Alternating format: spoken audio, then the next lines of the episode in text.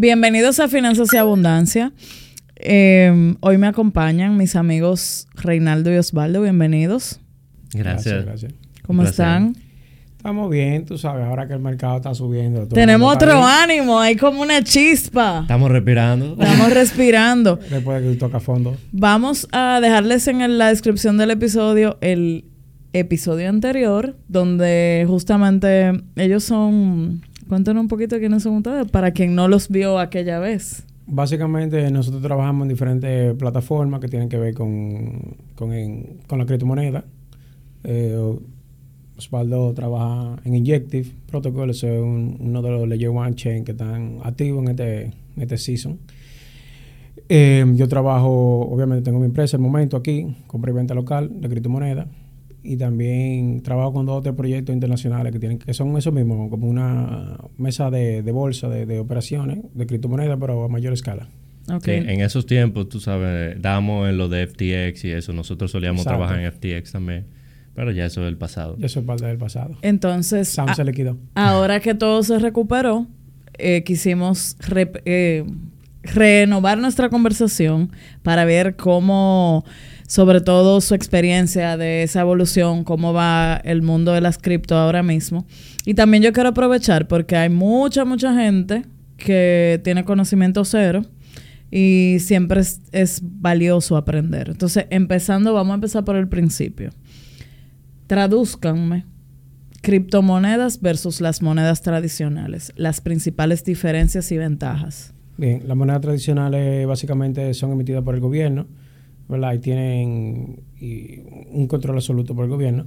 Mientras que la mayoría de criptomonedas, si no son emitidas por un equipo, por ejemplo el Bitcoin es completamente descentralizado. Es decir, que el método que se distribuye la moneda eh, no se decide por una persona, sino por un grupo de personas. Y nadie lo puede controlar. Es decir, nadie puede devolver una transacción de Bitcoin así casual, de que no. Y tampoco se puede falsificar, por ejemplo, el envío o que se recibió o no una transacción. Básicamente esa es la diferencia. Ok. Cuéntanme, eh, Osvaldo, qué pasó con FTX. Para Eh. también entrar en contexto. Eh, básicamente el founder o el CEO eh, estaba, tenía otra compañía, un hedge fund que se llamaba Alameda. Y él estaba utilizando el dinero del usuario de FTX. Se lo daba a Alameda para que Alameda hiciera sus movidas, tú sabes. Eso Inve- como eh, inversiones. FTX era como, Como un banco, ¿verdad? Un banco de criptomonedas y, y a eso que se refiere con que estaban usando los fondos. Exacto. Eh, y los fondos eh, lo invirtieron en assets que no son líquidos, básicamente que no se podía recuperar al momento. Entonces, cuando pasó el otro, el founder de Binance, tuiteó y dijo que ellos no iban a, a, so- a ayudar a esta gente porque ellos tenían tokens de, de FTX. FTX. Y él dijo, ajá, y él dijo que lo iba a vender todos los tokens. Ok. Entonces eso causó pánico, la gente empezó a sacar dinero, no había dinero, liquidez suficiente y bueno, eh, eso fue lo que pasó. Así cayó. Ahora está en un proceso de recuperación, ha recuperado como el 70% de, los de los assets. Eh, O sea, se- no lo cerraron, sigue... No, no, no. Lo cerraron. Y si está declarado en bancarrota, pero que lo está manejando es John Ray, el tercero, que fue el mismo que manejó lo de Madoff. eh, eh, lo que pasó. Lo de. Y ese tipo, lo de Enron, y ese tipo es una eminencia, ya ha recuperado, yo creo que más, como un 80%. Y nada, él no está trabajando la plataforma, pero ya todo el mundo pudo hacer su- sus claims, como su reclamación de que, ah, este era mi dinero, lo que sea. Entonces, mm, nada, en verdad están trabajando, pero también se está vendiendo la plataforma. Y por ejemplo, hay muchos bidders y de, dentro de esa gente, yo creo que dije que anda Nasdaq. por ahí. Nasdaq, sí. Ok, por comprarla. Ese- Si Nasdaq compra FTX, Ya. sí. bueno, ¿Y ustedes particularmente recuperaron sus pérdidas? Bueno, ¿O su...? no exactamente. No. no, no, no. No hay forma, no hay realmente. forma. O sea, hay que esperar. Eh, ese es la- lo único que podemos hacer. O si tú quieres, ahora mismo hay gente comprando cuentas. Como comprando las reclamaciones. comprando las reclamaciones de gente, te lo compran al 50%. O sea, el 50% Ok, o sea que el que está desesperado por liquidez pudiera, Pudiera vender algo. Claro. Exactamente. Pero que el año pasado, cuando cayó todo, estaba en un 6%. Y ahora Y ahora está- en un 50%. 50, ahora 60. vale la pena vender. Claro. ¿Y tienen idea de, de qué estamos hablando en general, de lo que se perdió? De, de que hay alguna cifra. Ah, no, sí, fueron como 10 Do- billones. 12 billones. No, no, 11 10, puntos. 10, 10, ¿Cómo? 10, el- cuando ellos lo modifican, porque ellos quitan como uno, una cosa y una cantidad. Son como 10 a 11 billones, así como eso. Ok. Entonces, eh, actualmente, ¿qué ustedes entienden que le hace falta a las cripto para masificarse? Bien, no, como, como yo te mencionaba antes, Europa ahora mismo, después de que pasó eso de FTX, se ha, ha reforzado mucho lo de la, las licencias, el KYC AML, el que los exchange no hagan tantas funciones y que además de tener dinero y provee el settlement, así como cuando se entregan los activos, que si tú compraste yo también te pago, que estén divididas esas funciones. Entonces, por ejemplo, los entes reguladores que compran y venden tienen que tener, son más estrictos ahora. Entonces, ¿qué pasa? Nada, en los países que sí existe y que, que el gobierno tenga una regulación, que estén constantemente verificando que las personas que se manejan como un banco, es decir, que son un exchange y que sí manejan assets del usuario, que entonces sí tengan respaldo de un 95 o 100% de los assets que tienen, si son criptomonedas, ¿verdad? Si no son, por ejemplo, dólares o una moneda del banco. Si ponemos de ejemplo Binance, que es el número uno ahora mismo, realmente ellos seguramente tienen lo- los assets, tú sabes. Eh, ellos tienen como seis años en el, en el ecosistema y ellos, si se arma un revolú, seguro que van a salir hacia adelante. Pero realmente eso es un hoyo negro ahí. Tú sabes, tú realmente no sabes si ese es tu dinero que tú, tú tienes ahí. O sea, hay muchísimo riesgo. Sí, hay muchísimo riesgo. No, pero- Entonces, eh, a cualquier persona, por ejemplo, ¿qué porcentaje de todas sus inversiones ustedes les recomiendan dedicar al mundo de las cripto? Bueno, realmente nosotros, ahora- bueno, estábamos hablando de eso- un poquito de eso antes de, de empezar.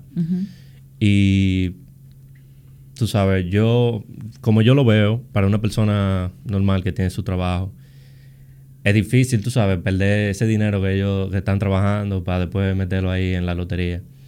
Pero realmente es importante tú tener tu 5 o 10%. Eh, De lo que tú haces. De lo que tú haces, metiéndolo en cripto. Eh, si no quieres arriesgarte mucho, simplemente setea tu cartera de Bitcoin o Ethereum y compra Ethereum o Bitcoin. Si tú quieres, exacto. Que esas son las dos más, más grande, eh, con más la más grandes. capitalización. No, yo personalmente también pienso que algo de la edad. Si tú tienes 20 años, mete un 20% de tu sueldo y entrégate, aprende. Y Ah, tú no, sabes. sí, hasta el 50. Si tú Claro, porque tú tienes 20 Arriésgate. años, tú puedes perderlo todo una y otra vez. Ahora, si tú tienes que 40 o tienes dos niños, ya tú sabes, un 5, un 10, tú le vas bajando algo.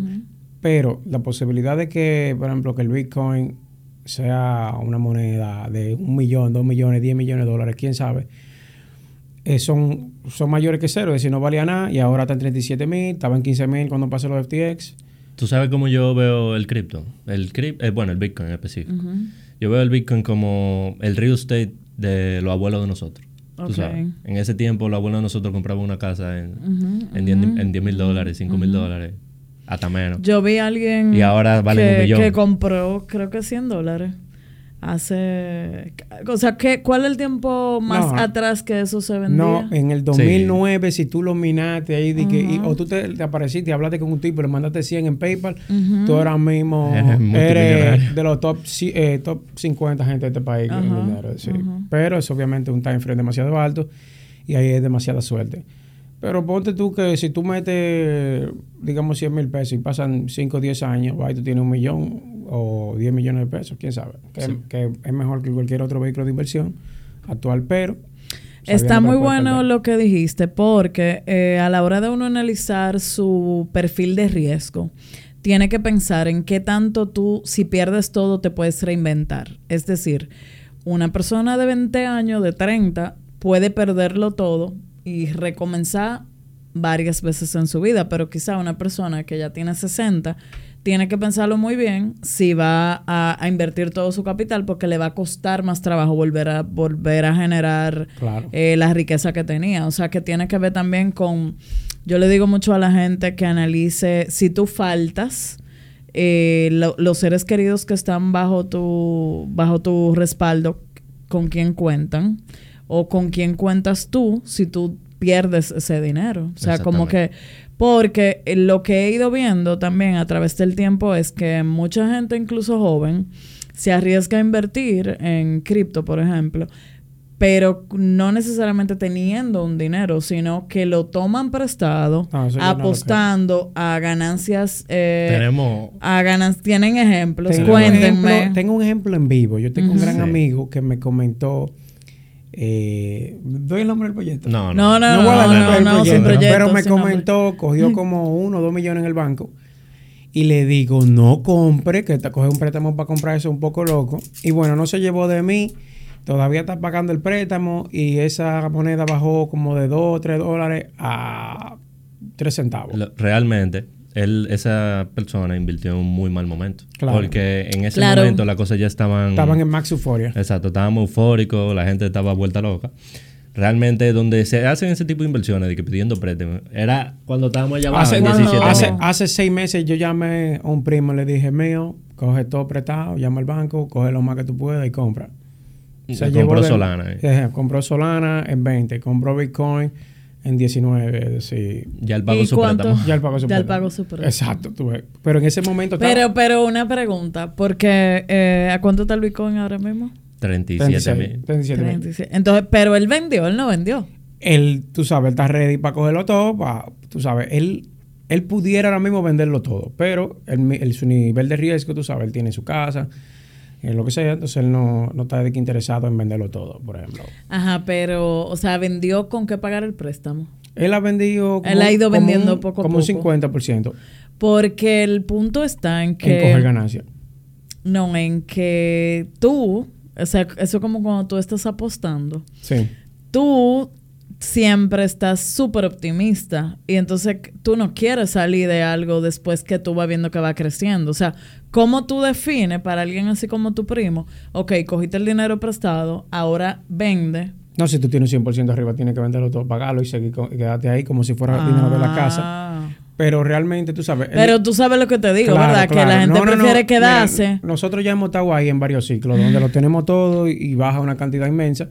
Entonces, realmente yo lo llamé en aquel entonces porque, tú sabes, estábamos en el peor momento. Es decir, nosotros constantemente estábamos en que no sabemos Pero ustedes esto. veían una brisita de No, no, que no, no. no, no ve nada. Es que nada. cua- ese- esa es la señal, cuando tú no ves nada. Con- Cuando ya no, tú, tú sabes que es el momento más oscuro, Exacto. que no hay una luz al final del túnel. Y ahí yo dije, no, si yo estoy así, si yo me siento así, ya hay que meter Es que tirarse son de cabeza. gladiadores de verdad. Nosotros en específico. Yo no, yo soy una gallina. O sea, cuando yo veía ese wallet perdiendo a todo lo que da, yo me fui hace como dos años. Yo no puedo vivir así. No, lo mejor es desconectarse y olvidarse. Ay, la gente que más dinero no, hace no, Yo recuperé mi dinero y por ahí mismo arranqué. Sí, no. Nosotros en específico, en ese tiempo de noviembre, que eso fue ahí el bono del Bitcoin del mercado y FTX cayó. O sea, hace un año. Hace sí, un año, exacto. Nosotros perdimos nuestro dinero, perdimos nuestro trabajo, perdimos nuestra...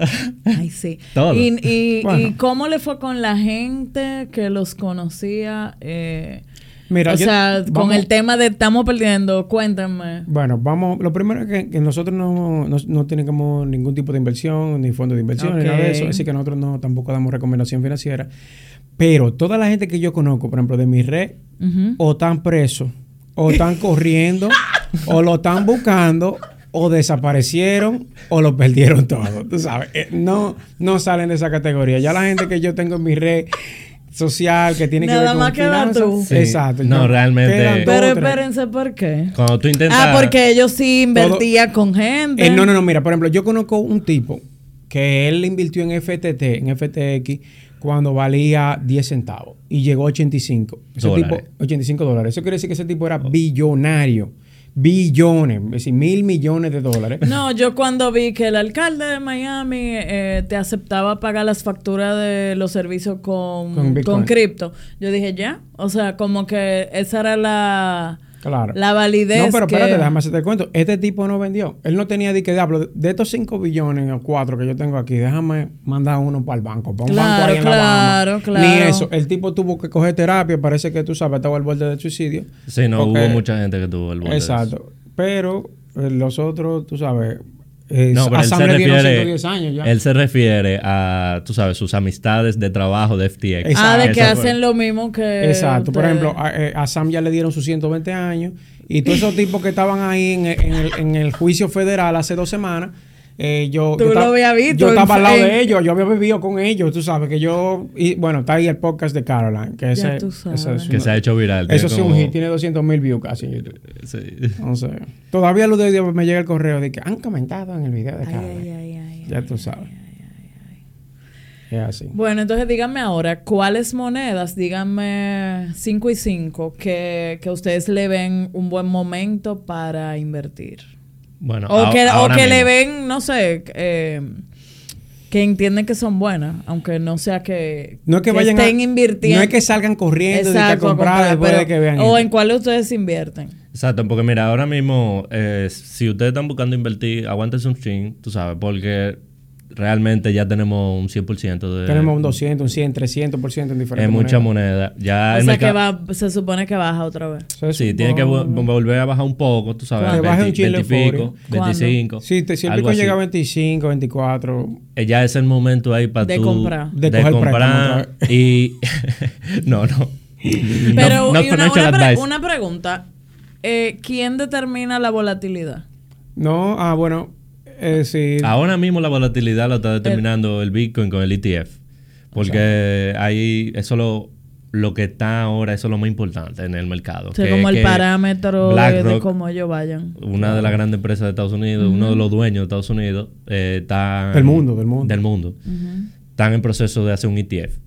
Y un ETF es para... Permitirle a todos esos fondos de inversiones que inviertan, porque ahora mismo ellos no pueden comprar Claro, Bitcoin claro, per se. claro. La única forma de A comprar mí Bitcoin sí me gustan los ETF, que es como los fondos aquí. Exacto. O sea, porque ahí tú tienes, tú sabes que invertiste tanto y que tú, este es el interés que tú te ganarías por eso. Exacto. O sea, pero lo que están buscando es que estén avalados por el Bitcoin. Exacto, un ETF que está respaldado por Bitcoin de verdad y eso le va a permitir a las instituciones financieras obtener exposición de forma legal al Bitcoin. Porque ahora mismo ellos nada más pueden comprar, ¿cómo se llama la empresa esa? Eh, del tipo que tiene todo lo mico- que, que vive comprando, MT, que el, el ticker es MTCH, una cosa así. No sé. Que siempre están hablando de él, que la, la- bueno, la empresa de él siempre compra Bitcoin y sale una noticia. Eh, eh, o comprando esa empresa, Ah, eh, Michael Taylor. Michael Taylor. Entonces, o es comprando esa empresa, tú sabes, pero no una, una Exacto, un vehículo una- directo que diga Bitcoin y ahí. Miren, y, y yo sabía que, Exacto, MicroStrategy. que es una cantidad limitada de Bitcoins que hay. Exacto. ¿Y cómo vamos? ¿Cuánto queda? Bueno, eh, falta mucho Falta realmente, mucho. como un millón faltan por minar, pero que eso cada Eso vez se va es- dividiendo por dos. que Exacto, eso nunca va a terminar. Exacto, O como sea, el- nosotros vamos a estar muertos cuando eso Cuando para el Ok. 2104, No, está bien, está 2140 bien, que va a terminar, por ejemplo, el Bitcoin. Sí. Dígame entonces las monedas. Bueno, eh, obviamente el Bitcoin, el Ethereum, eh, el Solana se ha atado. Yo siempre hablo mucho, por ejemplo, el Blue Chip, que me gusta mi favorito, por ejemplo, está en 15 mil. ¿Por qué? Wi-Fi. El Wi-Fi, tú sabes, yo lo encontré una vez como en 4chan en 350 dólares una noche. Y bueno, llegó a 95 mil. Pero, tú sabes, ellos hacen, los programadores han sido de los mejores, más serios. Ellos tienen muchos bounty programs como para que los hackeen, intenten, no, nunca ha pasado nada. Y lo que ha pasado, ellos han resuelto. Entonces, eh, para mí es un blue chip, me gusta mucho. Subió a 15, estaba en 5 mil, subió a 15, pasó un ataque ahí, está en 9 mil ahora.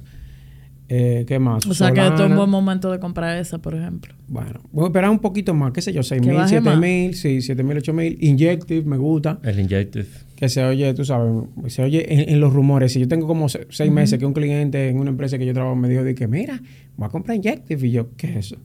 Y empecé a buscar y bueno, está ¿Y cuál es Injective. la base de eso? Injective son un, es un layer one, es decir, que ellos son un proyecto donde quieren desarrollar más proyectos, que sea una red donde se permita tener smart contracts eh, y desarrollar plataformas, eh, como Ethereum, desarrollar proyectos arriba de ella. Y, y eso es bastante útil. Realmente el Injective eh, es la red, el Layer 1 más rápido ahora mismo, el más barato. eh, al punto de, del top 100 monedas, tú sabes. Ok. Ellos, y entonces ellos están haciendo, centrándose en las finanzas. Ellos quieren hacer como que eh, muchos proyectos vayan a, a hacer eh, aplicaciones a- en Injective. eh, porque ahora mismo es lo más rápido, lo más barato para hacer eso. Entonces creemos que sí, que el Injective fue una- un buen candidato. Pero realmente ahí no es que está el dinero. Tú sabes, ese tipo de moneda ya... Eso es para gente que está establecida. Como alguien que ya tiene un dinerito, la verdadera forma de hacerte millonario es tú digas comprando los verdaderos shitcoins que bajan a cero. Tú sabes que pueden bajar a cero o pueden subir mil, dos mil, cinco mil, diez mil veces su valor. Pero ya eso hay que tener como un conocimiento avanzado. Claro, como está claro, y- pasarse dos o tres días, pasarse un año entero ahí leyendo. que no- ¿Y por dónde sol. alguien empieza a educarse? Alguien que quiera, eh, que no quiera venir a, a- a dar pata voladora ahí. Bueno, ¿Cuál sería momento la ruta? Mira, nosotros tenemos el blog del momento, pero ya que tú lo mencionas, nosotros vamos a empezar a trabajar con usted Sí. para, para hacer contenido Ahora educativo. Ay, me, me- Exacto. me- me estoy enterando. División Avanza Cripto. Exacto, vamos a crear la división Avanza Cripto Eh, para enseñarle. Yo realmente, la- mi experiencia con respecto a la finanza en este país ha sido un poco compleja. Es decir, que yo he encontrado que aunque yo he producido, por ejemplo, eh, en mi empresa hemos producido contenido gratis y eso, la gente como que, tú sabes, lo que quiere buscarse es rápido. La gente lo que quiere es cuarto sí, sí, rápido. Sí. Pero si aparece el público que quiere aprender, tú sabes, yo siempre estoy ready para responder lo que sé, lo que puedo. Sí, porque Si no, realmente está, los blogs están un poco outdated, por eso un poco mismo, lento. porque nosotros solíamos hacerlo, pero no había como No que había. mucho interés. La gente lo que quiere es que tú le digas qué Rápido, comprar. dime, sí. Dime Exacto. dónde, pues, voy a coger mil ahí No, y, y cuando yo empecé, por ejemplo, en mi contenido normal de finanzas, mucha gente me decía, te voy a dar dinero. Invi- O sea, porque no quieren ni siquiera Hacer nada. coger la lucha de leer lo más mínimo, de, de ir a una reunión y entender dónde tienen que invertir o qué hacer. Por eso que los lo Ponzi en este Sí, país por eso están que- desacatados, porque claro, la claro. gente quiere el dinero así, fácil. Pero realmente, no, si tú quieres ponerte, tú puedes hacerlo tú solo también. O sea, eso es simplemente tú Empezar- meterte en ese mundo. em- a- entrar en Twitter, hay mucha información. En Sí, YouTube hay sí. muchísima información. Lo mejor es Yo antes seguía, sí, o sea, la verdad es que cuando tú decides educarte de un tema específico, es profundizar. O sea, para que a la hora de que antes, sobre todo cuando implica que tú vas a comprar algo, eh, que, que tú no sientas que, que, que no entiendes nada, no, o sea, no invertir en nada que tú no entiendas. Claro. Y mira, a pesar de todo, yo he visto que la experiencia me ha dicho que no hay que saber nada. Y suena Porque loco. hay un tema de instinto. Sí, No, hay no. un tema de suerte también. Por hay ejemplo, un tema ah, de suerte. exacto, la suerte. No, pero, pero- por eso es que meten su buena pata también. Claro, claro. sí. Pero mira gente que yo conozco que trabajan, tú sabes, que compran y venden locales. Ellos encuentran gente. Y la idea es como hacer un arbitraje, ¿verdad? Que ellos le compran a una gente a 54 y se venden a otros 56, por ejemplo. Hablando en términos de dólares. Y eso es fácil, eso lo entiende todo el mundo. Un, un dos pesos de diferencia. ¿Qué pasa? Que ellos trabajan, por ejemplo, en esas plataformas que tienen un P2P o en esos chats buscándose. Y tú sabes, si tú mueves de que 5 mil dólares, que se lo compraste a uno, se lo vendiste a otro a dos y te ganaste dos pesos, de 5 mil son 10 mil. Eso, fácil. Y la gente se ha dado cuenta que pueden hacer eso sin entender como el riesgo que tiene hacer todo eso, o sea, mover dinero de personas sin hacer un procedimiento de KYC AML para evitar lavado de activos y todo eso. Y bueno, hay, hay historias de que, que si lo han metido preso, nosotros tenemos blog ese de Manolo en YouTube, que tú sabes, lo metieron preso y tuvo que, perdió ahí como 600 mil pesos y bueno, se desbarató. Por un tema de lavado de activos. No, por un tema de que el dinero que recibió era de una cuenta de un tercero y era de que hackeado una cuenta. Entonces, ya tú sabes. Si un tarjetero lo bregó. Lo bregan, básicamente. Los chiperos lo bregan. Sí. Y. Entonces, ¿cómo el público puede eh, contar con ustedes para hacer una transacción desde aquí y que esté libre de, de problemas? Bien, no, ellos se registran en la plataforma con nosotros. Trade Eh, el momento. Exacto. Eh, no, pero Sara va. Yo le voy a dar un código, Ella ¿verdad? va a dar un codiguito ahí para que metan mano. Entonces, ellos se registran, eso es prácticamente como un banco, suben su foto, su cédula, tú sabes, dependiendo de los montos que vayan a operar, tienen que proveer pruebas de fondo y proceden ahí de forma segura. Nosotros trabajamos 365 días al año, de 9 a 9 o 9 a 10, y hay veces que es un área diferente, pero eso no para. Es decir, nosotros siempre estamos ahí. Y nada, transfieren una de las cuentas de la empresa, le acreditamos y compran. Nosotros no, y, no hacemos holding. Y alguien que, que, se- que está viendo esto y dice, yo quisiera probar y empezar, ¿con cuánto es lo mínimo que alguien puede empezar a invertir en cripto? Con nosotros pueden comprar los menos, menos 600 pesos. 600 pesos dominicanos, que esos son eh, Eh, no, eso como 10 o 15 10 USDT. No, ponte 15 USDT. ajá. 15 Ajá. USDT. Eh, por ejemplo, ustedes tienen ustedes un plan a corto y largo plazo. O sea, en el día a día se mantienen una, o sea, tienen una especie de trading diario o todo es a, a largo plazo. Eh, las dos realmente. Las Ahora dos. mismo, mira, si te soy honesto, nosotros tenemos un par de moneditas. Tú sabes que en este bullrun creemos que van a ser buenas. Y eso uno nunca intenta no venderlo. Tú sabes. Ok. Hay veces que uno intenta de que vender para comprarlo más barato y Pero eso. ya Pero eso no. realmente uno en la no, mente. se olvidan de esa Exacto. y, la- y no la ven. No, como es un amigo mío, tú escribes como que ya lo perdiste, cero. Y te quedas con ellos. Sí, ahora mismo tenemos Solana, tenemos Unibot, que eso es un, un bot en Telegram que te permite vender y comprar moneda. como el teléfono, Sencillo ahí en el teléfono con dos clics. Entonces ellos sacaron una moneda. Y se Ellos sacaron una moneda, ellos tienen un, un fee y ese fee lo distribuyen a la gente que tiene la moneda. Claro, O como sea si fuera que- una empresa. Exactamente, y el, el, el retorno es como un 35%, o sea que tú puedes comprar esa moneda y olvídate de eso y tú vas acumulando más moneda porque tú puedes usarlo para comprar más, hace autocompound. Ujú. Eh, también tenemos eh, el Rollbit, nosotros creemos que es una... Eso es como una plataforma de apuesta, como que parece un juego. Tú, por ejemplo, dices que yo voy a comprar 100 veces, eh, mil veces, si tú tienes apalancamiento, te da mil veces, voy a comprar mil veces. Es un casino. Es un casino, pero que ellos, que ellos producen tanto dinero y todos los días ellos queman como la propia moneda. Entonces, eso básicamente es como devolviéndole el valor a la gente que la tiene. Y Rollbit no ha parado. Es decir, cuando nosotros lo vimos, eh, un influencer empezó a hablar de eso, estaba en 0.002 y bueno, está en 0.23. Así que Sí. tiene- Ok. Y por ejemplo, eh, ustedes se pagan un sueldo con tal moneda o con tal cartera. O sea, ¿cómo, No, cómo porque se nosotros manejan? ya estamos, en, la- eh, tú sabes, mi empresa. Nosotros estamos en la industria, Exacto, tú sabes, estamos en la ¿no? industria, tenemos sueldo ya. Tienen un sueldo Que que, no no, importa cómo le vayan las monedas. Y Exacto. tienen unas que la tienen a largo plazo, pensando en cuántos años. Eh, Yo estoy pensando en el 2025... yo en cinco años quiero quitarme. No, Quita- sí. no, quiero no, quitarme no. así. Pero vamos a hablar de, lo- de los ciclos del mercado. Ay, esto, esto va a haber que guardarlo y, y ponerlo a ver qué va a No, pasar. yo estaba casi quitado este año, pero Sí. pasó lo de FTX y bueno, estamos aquí en el gran otra vez. From, from zero.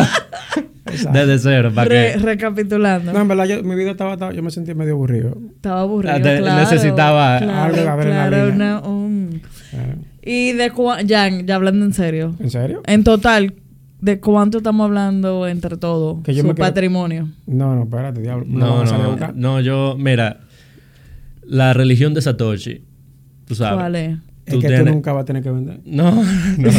¿Sabes? Eso es lo que dicen No, los no, no, sabes, nosotros estamos aquí, estamos hablando, eh, hablando del mercado y eso, pero realmente ese tipo de cosas no se pueden hablar, tú sabes. Cada quien, eh, tú no deberías estar Eso expresando es lo más de difícil de hacer un programa de finanzas. Porque nadie quiere hablar de eso. Exacto, tú, se supone que uno tiene que estar en anonimato aquí en este espacio, tú sabes. Muy bien. Eh, pero fue mucho dinero, realmente. Lo que se perdió. Sí.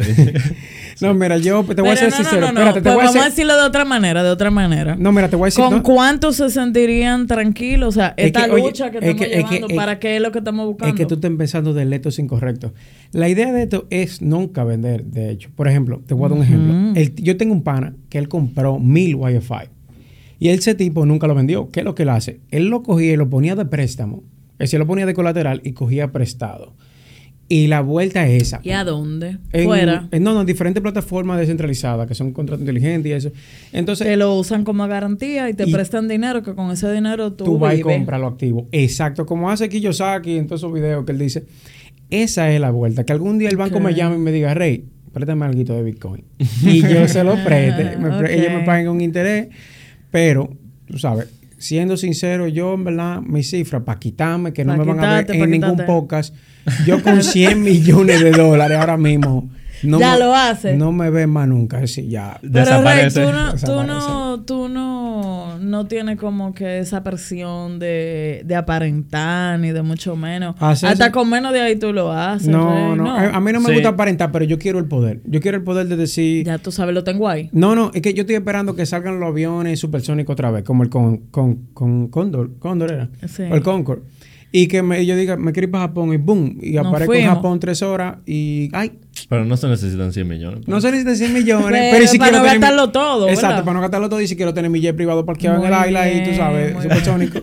Cosas así, pero lo que uno quiere en verdad con el dinero no es el dinero per se, es el poder, tú sabes, de tú hacer lo que tú quieres sin romper las leyes en el momento que tú quieres. Ok. Y Osvaldo, ¿tú tienes pensado alguna edad de retiro? Eh, Cinco años. sí, no, yo creo que de aquí a 5 años vamos a estar bien, vamos a estar cómodos. Sí. Sí. Pero realmente. Es que no hay, no hay- no forma de retirarse de esto. Tú No, sabes, esto es algo que ya nosotros tenemos 6 años, 7 años. Tú sabes, ya uno está me- tan metido que uno no se va Uno a se quitar nunca. divierte, uno se divierte. Sí, ya esto es el No, día a día. entonces el mercado le da diversión diaria porque cuando creen que todo está tranquilo, ¡boom! Exacto, sí. Eh, cuando tú menos te lo esperas, alguien quiebra. Y, Sí. yo no, y yo no planeo. Un como- corredero. no sé si Rey planea, tú sabes, irse a vivir para otro país, eso, pero yo por, por lo menos no planeo irme de aquí tampoco, ni, ni. Tú sabes, si yo quiero irme, como dice él, quiero irme tres meses para Japón, que, así- que así sea. está bien, no hay problema. sin sí. presión. Que el dinero no sea un problema. Exacto. Exacto. Está bien ahí. Sí, Sí, yo no sí. pido mucho, en verdad. Bueno, nos vamos a fajar los próximos cinco años porque yo también. Cinco años. Sí, ¿no? O sea, de ahí en adelante trabajamos por placer. Claro, pero es que Así al es. final, mira, esta industria es lo más ineficiente que hay. Es decir, como yo nosotros mencionamos en el último podcast, tú consigues un trabajo en esta industria eh, y ganas 120 mil pesos respondiéndole a una gente por un chat. Ya ahí tú estás en tu casa en calzoncillo trabajando. Con esos 2 mil tú estás produciendo. Digamos que tú... ¿Con qué, te man- con qué comer? y Exacto, con qué comer, mantenerte. los estudios, que si tienes un hijo, y después digamos que tú tienes otro trabajito, diga que te pagan desde la casa, que tú trabajas en algo del gobierno, lo que sea aquí, pero tú estás en tu casa, ya ahí tú haces los dos trabajos. Ya ahí tú te estás buscando tus 2 mil o 3 mil que te pagaban, más un 60 mil pesos, 80 si tienes maestría, 120 mil o 200 si tienes un doctorado. Entonces, ya tú te estás buscando de las dos. Invierte un chin. Con que tú te busques algo, en 5 o 6 años tú estás bien. Tú sabes, tienes una casa pagada, por lo menos. Claro, claro.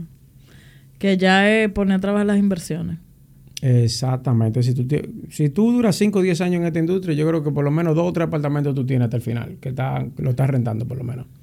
A 10 años. ¿Y Sí. ustedes creen, por ejemplo, en, en la inversión inmobiliaria? Pero no, ¿Ya sí, lo han hecho? Pero yo lo acabo de decir. Sí, en 3 años tú tienes tus apartamentos para estar rentándolos. Ok. Esa es la Claro, vuelta. sí. Nosotros, Porque lo difícil es tú decir, o sea, cuando tú estás viendo las monedas, tú todo el dinero lo quisieras dejar ahí. Claro. O sea, lo difícil es diversificar cuando tú tienes eh, eh, instrumentos claros de dónde tú pudieras poner el dinero. Claro. No, eh, y nosotros eso que te pasa en los tuvimos, que ¿eh? tuvimos una buena cantidad de dinero en ese el año pasado, Compramos. ahí. nosotros llegamos a comprar, pero realmente eso es, es difícil, tú sabes, Es porque difícil. tú No, es tienes una cantidad, eh, escúchame, tienes una cantidad de dinero, pero tú no quieres, ese dinero tú no quieres invertirlo en algo que, se tú, va a no, quedar ahí. que tú no sabes de eso. Tú sabes, nosotros no sabemos de real estate. Exacto. Entonces, ¿cómo Pues espérate. hay que hacer su, su diligencia para tú identificar qué es lo que tú vas a hacer con ese dinero? Pero no es tan sencillo así tampoco. Claro, no, pero mira, ya después de que tú tienes varios ciclos de esto, tú sabes, tú no estás, porque al principio no estaba así entregado.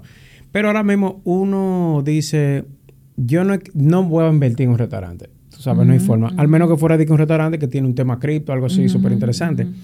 Es decir, que irte a un área nueva es difícil, pero el real estate aquí, tú te consigues un buen asesor financiero y tú puedes Claro. comprar un par de cositas y rentarla, lo que sea, y te busca algo. Lo malo de eso es que tú bregas con mucha gente, mientras que aquí tú no tienes que ver a nadie. Entonces tú pudieras invertir también en, en un ETF de Estados Unidos, tú sabes, tener tu cuenta fuera del país, manejar tu chelito, tú sabes, con un banco que sí está bien respaldado fuera del país o lo que sea. Y buscarte un 5, un 10% en dólares al año, con, si tú tienes 10 o, 3 mi- eh, 10 o 20 millones de dólares, tú te estás, vives de eso. Eh, pero la verdadera... Es decir, para mí lo más seguro, después de eso es como real estate. Tú sabes, Ok. un real estate heavy, algo que te guste, te- quizás si tú quieres vivir ahí, por ejemplo, una casita. Y así. ¿Y cómo ustedes manejan la presión psicológica? O sea, ¿cómo qué Mira. les ha ayudado a manejar esa presión tan fuerte que han vivido? Eh, bueno, esos son los momentos en que tú intentas ver la cosa buena que tiene la vida. No, yo tengo... en el momento, tú sabes, eh, la, familia, La familia. hacer actividades. Te sale del cuarto y lo No, no, saluda. yo, yo tengo ahora mismo... No, pues yo vivo con mi pareja. Él también Con vive prometida. con mi prometida. Eh, en ese tiempo, tú sabes, cuando nosotros empezamos, realmente uno no le tenía miedo a nada. O sea, Exacto, nosotros estábamos entregados. Cuando yo vivía con mi mamá, ahí yo, yo estaba entregado. Pero ahora, tú sabes, uno eh, tiene que pagar renta, tiene, preocupaciones. Yo no estaba tan entregado, pero yo tenía dos hijos. Bueno, todavía lo tengo. Lo tiene. Eh, ahora, ¿qué si...? No, en ese tiempo tú tenías uno nada más. Ah, sí, bueno, en esa época sí, pero ya tengo dos. Bueno, el punto es que yo, yo sí tengo, por ejemplo, yo creo en el, el- en el caminar. Y yo creo en el caminar Ah, debajo del sol. Tú sabes, del sol. Sí, sí. Y por ejemplo, cuando yo siento que me estoy, que mi mente está muy atrapada, que me da algún tipo de ansiedad, yo camino. Y camino, y si, ten- y si todavía tengo ansiedad, camino una hora más. Y así hasta que dos o tres horas caminando se te quita todo eso, tú no, no piensas. Además, yo también creo mucho como en esa filosofía del budismo y eso, tú sabes, yo estoy entregado y yo vivo un día a la vez. Tú sabes, Muy si me muero, me acabó, se acabó todo y bueno, lo que quedan que resuelvan. Ah, sí, eso es un buen consejo, sí. Vivir Exacto. el día a día. Porque al final, eso de la ansiedad, hay que entender que uno tiene las herramientas, por ejemplo, de, de- enfrentar las cosas. Y levantarse cada, cada día diciendo, tú sabes, hoy voy a hacer lo que la vida me trae, yo voy a intentar hacer lo mejor que puedo con esto que me trae. Y, y te entrega. Si tú te das cuenta de que la vida es algo efímero, el universo, si el sol no hubiera salido hoy, quizá... No, decir, mira, ahora mismo acaba de pasar un- unas inundaciones. No, la, la misma inundación. o sea, nadie, nadie se estaba esperando esa magnitud de cómo pasó eso de nuevo y, y- Así Claro, es. Exacto. No, entonces, pero a veces y lo que quiero decir es como que tú te pones a pensar, el sol no hubiera salido, todo el mundo estuviera muerto. Ujú. Es en el cosmos, nosotros somos algo tan pequeño. ¿Y cómo yo me voy a levantar un día y decir, porque tengo, perdí algo o me pasó algo mal o alguien me habló mal en la calle, yo voy a decir, diablo, tengo un mal día? Ujú. Si hay gente que no puede ni pararse de su cama, tú sabes, si hay gente que está muerta ahora mismo y tú estás vivo. Ujú. Entonces yo vivo la vida así, un poco, un, día a la vez, a la una vez. filosofía muy, Muy zen. bien, muy bien.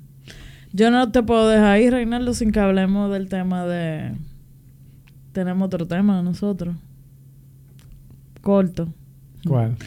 Del tema de la masculinidad. Ay. Bueno, yo sí. Yo tengo que aprovechar. Tengo que aprovechar porque este podcast...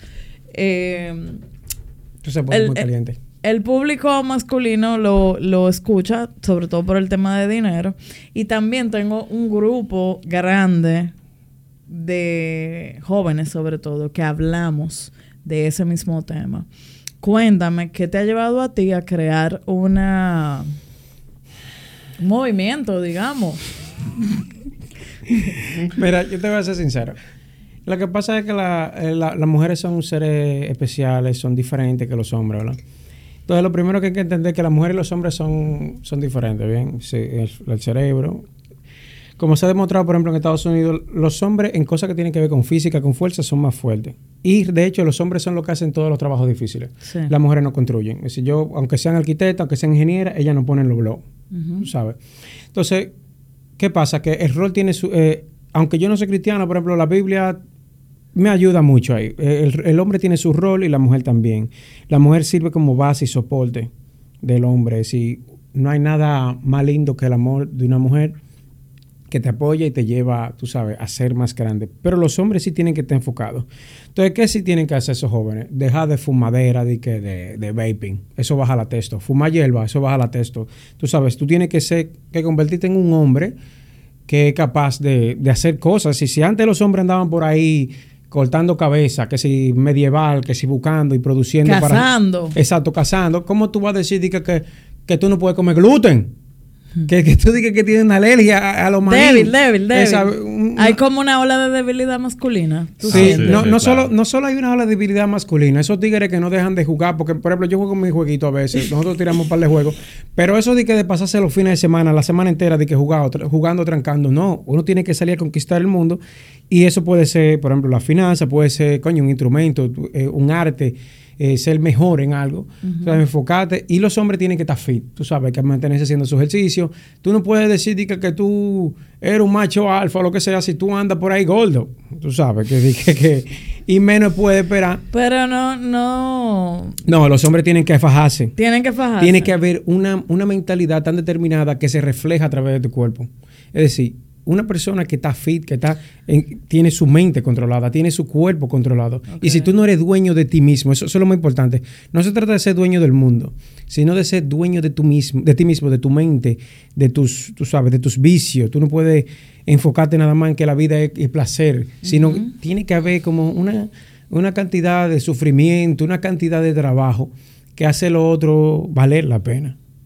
Yo vi un podcast de, de Osotrava, que lo sigo mucho, que es, de finanzas, cracks, y llevó a una experta y estaba hablando del, de, lo, de que cómo el nivel de, tos- de testosterona va- ha ido bajando al punto de que entonces hombres ya de 40 t- están súper eh, en el piso, con la energía en el piso. Claro. Y es justamente todo eso. Claro. Y no solo eso, que también hay una cosa que tiene que ver con la americanización de la sociedad, tú sabes. En Estados Unidos hay demasiado problema con eso, disculpa, del, del feminismo, ¿verdad? Porque ya no se trata de que las mujeres tengan los mismos derechos, sino de, de ellas convertirse en hombres que, y, y masculinizarse y por ende llevan a una feminización del hombre. Y bueno, por eso hay que tanto problema. Pero cuando los hombres tienen su mente enfocada, si por ejemplo, hay que tener hijos, yo creo que tú sabes, hay que reproducirse obligado. Y luego, y eso trae una, una, unas ganas de tú, de tú ver, cuando tú ves a esos niños, tú dices, tú sabes, yo quiero Trascender, ¿verdad? trascender, yo quiero que eso- el mundo. yo quiero que esos muchachos sigan y que sean gente de bien. Entonces, es una, una gran inspiración. No hay nada que inspire más tú que producir eh, para tú mantener dos muchachos o un Claro, muchacho. Eso te claro. mantiene activo. Pero también las mujeres tienen que, que darle paso a, a los hombres. Tú sabes, como que decir, ah, mira, sí, las mujeres pueden competir, las mujeres pueden Bueno, trabajar, pueden ser arquitectas, pueden ser ingenieras. préstamo preñó una y tiene dos. Ah, sí. Salió el de- gemelo. No, no, no, no. Te está funcionando tu mensaje. Sí, no, eh, y no, Lo no. está siguiendo muy bien el mensaje. Claro. Te está siguiendo. Ahora está motivado. Está Exacto, motivado. estaba muy motivado.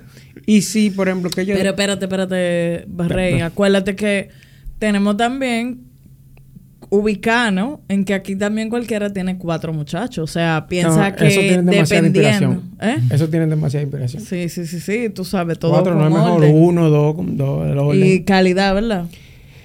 Claro, es decir, si tú estás en tu pinnacle, cuando tú metes mano, tú vas a tener un off- offspring, tú sabes, unos niños fuertes. Claro, entonces si tú estás en salud, lo que viene es salud también. Claro. Entonces, pero sí, no, eso, este tema a mí me, me ha impactado mucho y, y es algo también entender. Yo no sé qué tan profundo tú quieras llegar, pero Mm. tengo muchas nuevas ideas de que estaba viendo ahí. Los, la vida de los hombres empieza a los 30, en verdad.